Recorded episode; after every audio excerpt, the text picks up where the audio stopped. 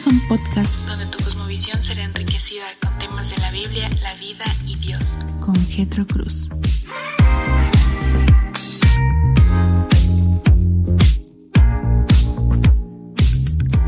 Hola, ¿qué tal? Bienvenido a este tu podcast. Mi nombre es Getro Cruz Merino. Soy pastor en la iglesia presbiteriana El Verbo Divino en la ciudad de Chetumal, capital del estado de Quintana Roo, orgullosamente mexicano.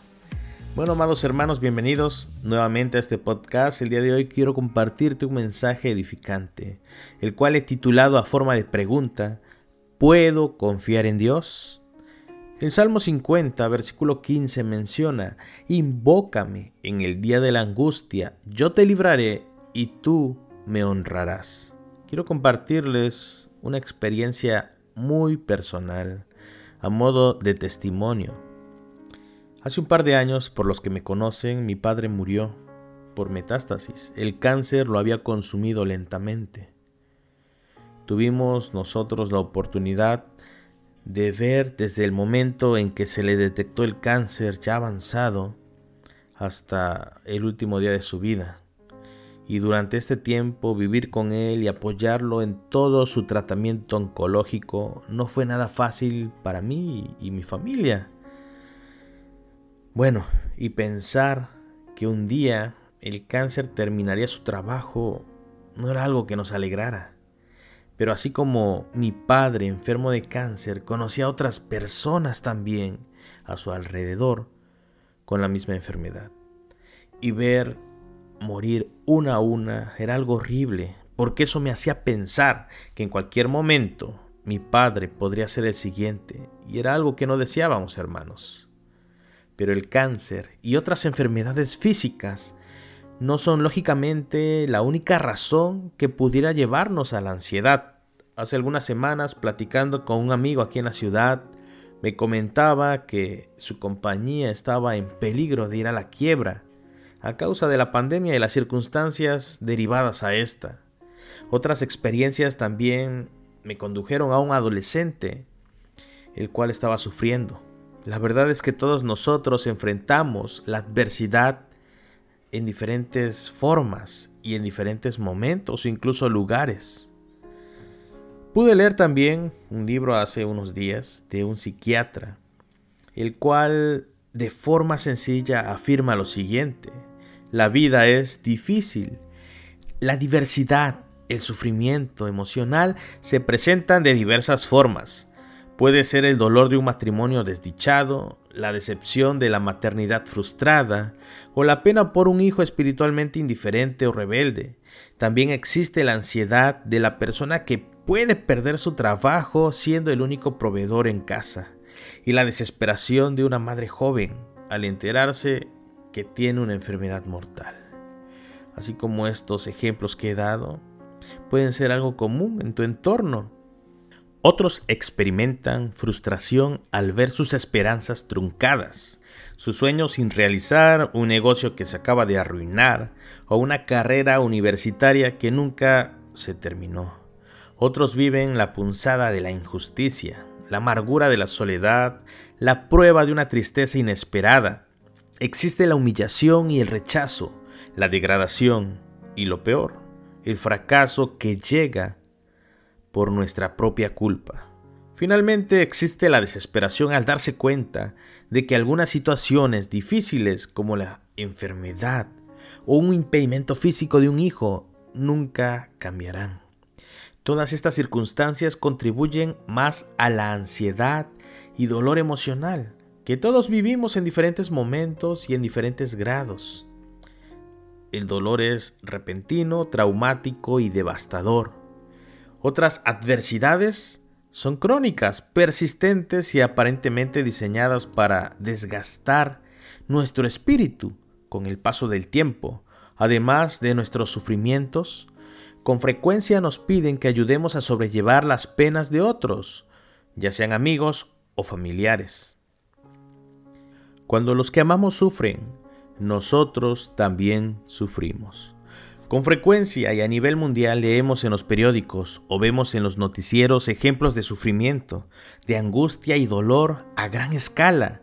Las guerras, el terrorismo, los terremotos, el hambre, la injusticia racial, el homicidio y la explotación suceden a diario.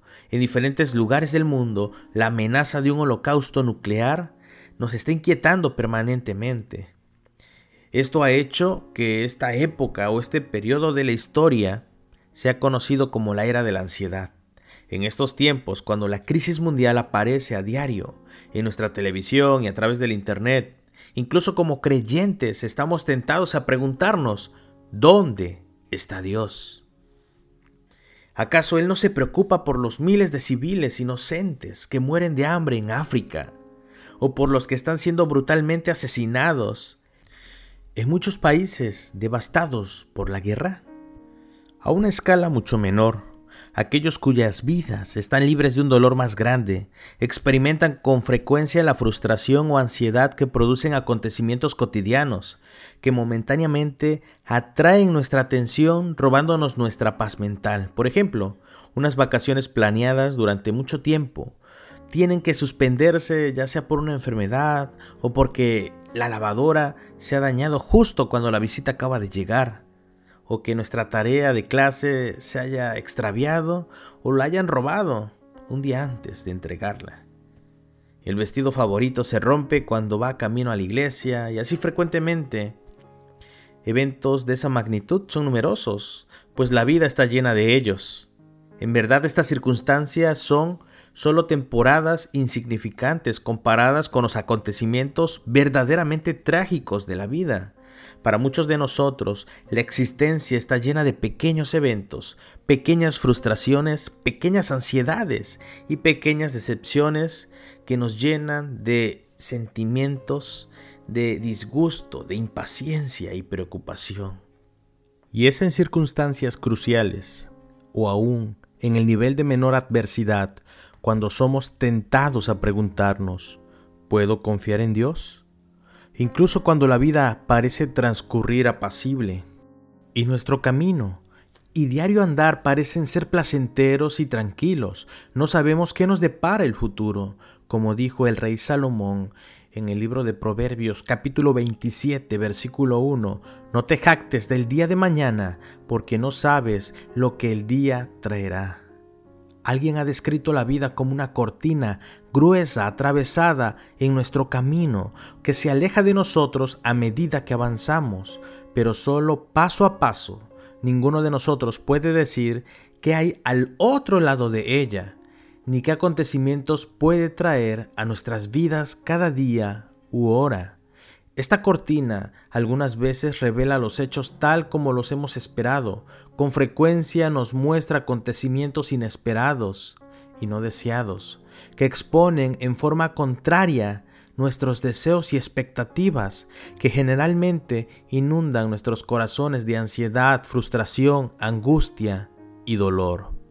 El pueblo de Dios no es inmune al dolor, en efecto, usualmente parece como si éste fuera más implacable, reiterado, incomprensible y sentido más profundamente que el del no creyente.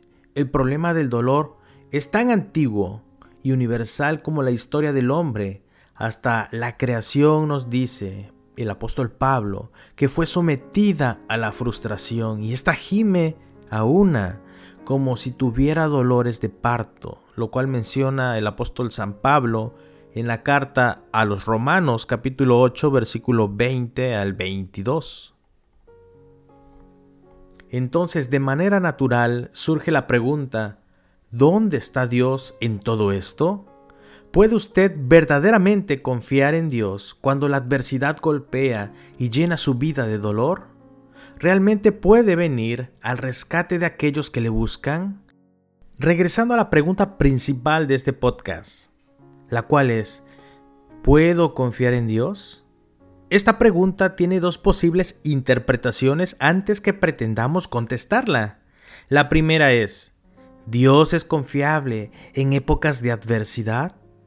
Y la segunda interpretación sería, es tal su relación con Dios y su confianza en Él que cree que está con usted en su adversidad aun cuando no le vea, aun cuando no vea evidencia de su presencia y poder.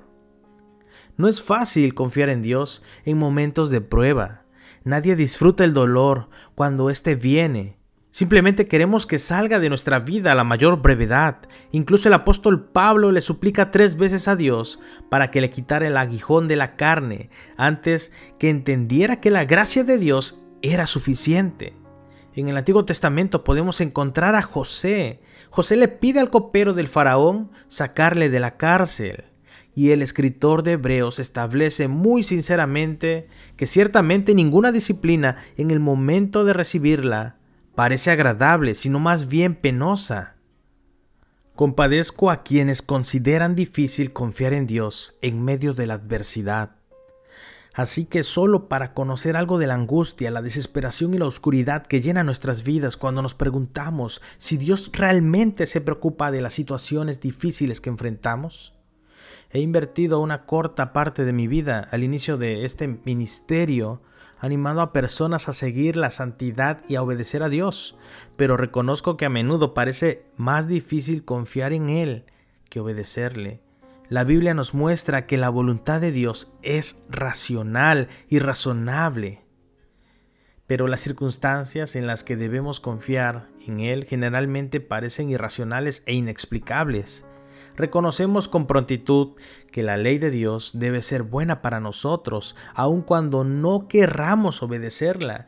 Las situaciones de nuestra vida con frecuencia parecen ser terribles, sombrías y algunas veces calamitosas y trágicas, también resulta aceptable obedecer a Dios dentro de unos límites definidos, de los cuales consideramos su voluntad revelada. La confianza en Dios se produce en un terreno que no tiene límites. No conocemos la extensión, duración o frecuencia del dolor, ni de las circunstancias adversas en las que frecuentemente debemos confiar en Él. Lo que sí debemos saber es que siempre estamos enfrentándonos a lo desconocido. Sin embargo, es tan significativo confiar en Dios como obedecerle. Cuando somos desobedientes desafiamos su autoridad y menospreciamos su santidad. Pero cuando no confiamos en Él, dudamos de su soberanía y cuestionamos su bondad. En ambos casos lanzamos ofensas a su majestad y carácter. Dios observa nuestra falta de confianza en Él tan seriamente como nuestra desobediencia. Cuando el pueblo de Israel tenía hambre, habló mal de Dios diciendo, ¿podrá Dios tendernos una mesa en el desierto? ¿Podrá también darnos de comer? Los dos siguientes versículos nos dicen, cuando el Señor oyó esto, se puso muy furioso porque no confiaron en Dios ni creyeron que Él los salvaría. Y lo pueden buscar, amados hermanos, en el Salmo 72, versículo 19 al 22. Para creer en Dios debemos ver siempre nuestras circunstancias adversas a través de los ojos de la fe y no del sentido común, así como la fe de la salvación viene por el oír del mensaje del Evangelio. Romanos capítulo 10, versículo 17. La fe para confiar en Él en las situaciones difíciles viene de la palabra de Dios. Es solo por aplicar las escrituras a nuestros corazones con la ayuda del Espíritu Santo que recibimos la gracia de confiar en Dios en los momentos de sufrimiento. Las escrituras enseñan tres verdades esenciales acerca de Dios con respecto a la adversidad en las que debemos creer si vamos a confiar en Él en las situaciones difíciles. En primer lugar, Dios es absolutamente soberano. En segundo lugar, Dios es infinitamente sabio. Y tercero, Dios es perfecto en amor. Alguien ha expresado estas verdades en relación con nosotros de la siguiente forma. Dios en su amor siempre desea lo mejor para nosotros. En su sabiduría siempre sabe lo que es mejor y en su soberanía tiene el poder para hacer que suceda. La soberanía de Dios se confirma en casi todas las páginas de la Biblia, de manera explícita o implícita. Mientras la estudiamos, podemos darnos cuenta de esto. Y por último, amados hermanos, reflexionemos en el Antiguo Testamento, en el libro de Lamentaciones, capítulo 3, versículo 37 al 38. Como resumen, este pasaje de la Escritura ofende a muchas personas porque encuentran difícil aceptar que lo bueno y lo malo venga de Dios. Con frecuencia la gente se pregunta si Dios es un Dios de amor, ¿cómo permite semejante calamidad? Pero Jesús mismo afirmó la soberanía de Dios en la calamidad cuando Pilato le dijo, ¿no te das cuenta que tengo poder para ponerte en libertad o para mandar a que te crucifiquen? Jesús respondió, no tendrías ningún poder sobre mí si no se te hubiera dado desde arriba. Según San Juan capítulo 19 versículo 10 al 11. En un sorprendente acto de amor hacia nosotros, Dios permitió el sacrificio de su Hijo por nuestros pecados. Sin embargo, frecuentemente pasamos por alto que para Jesús fue una experiencia sumamente dolorosa, más que lo que podamos imaginar. En la humanidad de Jesús, este sacrificio fue suficiente para que Él orara, Padre mío, si es posible, no me hagas beber este trago amargo, pero no sea yo lo que quiero, sino lo que tú quieres. San Mateo capítulo 29, versículo 39. Sin vacilar en el reconocimiento del control y soberanía de Dios. Si los creyentes aceptáramos la afirmación bíblica de la soberanía de Dios en lo bueno y lo malo, eso bastaría para sentirnos confortados. No importa por qué clase de calamidad o problema en particular estemos atravesando, pero si podemos estar seguros de que nuestro Padre tiene un propósito amoroso, como dijo el rey Ezequías, sin duda fue para mi bien, para pasar por tal angustia. Como dijo el rey Ezequías, sin duda fue para mí bien pasar por tal angustia.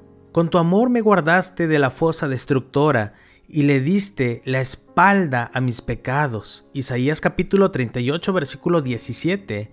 Dios no ejerce su soberanía caprichosamente, sino solo en la forma en que su infinito amor sabe que es lo mejor para nosotros. Jeremías escribió, Señor, nos hace sufrir, pero también nos compadece, porque es muy grande su amor, el Señor nos hiere, nos aflige, pero no porque sea de su agrado. Lamentaciones capítulo 3, versículo 32 y 33. La soberanía de Dios es ejercida también en infinita sabiduría más allá de nuestra comprensión, después de estudiar la suprema pero inescrutable relación con su pueblo, los israelitas, el apóstol Pablo se rinden ante el misterio de las acciones de Dios con estas palabras. Qué profundas son las riquezas de la sabiduría y del conocimiento de Dios. Qué indescifrables son sus juicios e impenetrables sus caminos. Romanos capítulo 11 versículo 33. Pablo reconoció que debemos aceptar si vamos a confiar realmente en Dios, cuyo plan y forma en que lleva a cabo sus designios están más allá de nuestra capacidad de comprensión y entendimiento. Debemos aprender a confiar en Él cuando no entendemos lo que sucede a nuestro alrededor. En los siguientes podcasts analizaremos más a detalle estas tres verdades, la soberanía, el amor y la sabiduría de Dios. El propósito principal de este mensaje a través de este medio no es analizar estas maravillosas realidades. Lo más importante es llegar a estar tan convencidos de que estas verdades las apliquemos en nuestras circunstancias diarias, que aprendamos a confiar en Dios en medio del dolor, cualquiera que sea la forma que éste tome en nuestra vida, aunque nuestro dolor sea trivial o traumático, temporal o interminable, debemos aprender a confiar en Dios y a glorificarle en estas situaciones sin tener en cuenta la naturaleza de ellas. Pero hay un pensamiento final que quiero compartir con ustedes sobre la soberanía, el amor, la sabiduría de Dios. Para confiar en Él debemos conocerle íntima y personalmente. David dijo en el Salmo 9, versículo 10, en ti confían los que conocen tu nombre, porque tú, Señor, jamás abandonas a los que te buscan. Conocer el nombre de Dios es conocerle en una forma íntima y personal. Es mucho más que solo saber cosas acerca de Él. Es llegar a una relación personal más profunda con Él como resultado de buscarlo en medio de nuestro dolor y descubrir que es confiable. Solo en la proporción en que le conozcamos de esta forma personal llegaremos a creer en Él. A medida que lea y estudiemos su palabra, entonces seremos sabios. Ese es el principio de la sabiduría, amados hermanos, el temor a Jehová. ¿Ok? Amados hermanos, el Espíritu Santo nos guíe a través de nuestro andar con Cristo. Bueno, amados hermanos, hemos llegado al final del podcast del día de hoy y espero que este mensaje pueda ser de edificación a tu vida. Eh, los espero para el próximo podcast y bueno, Dios te bendiga. Un saludo desde el Caribe mexicano de tu amigo y pastor Getro Cruz. Dios te bendiga.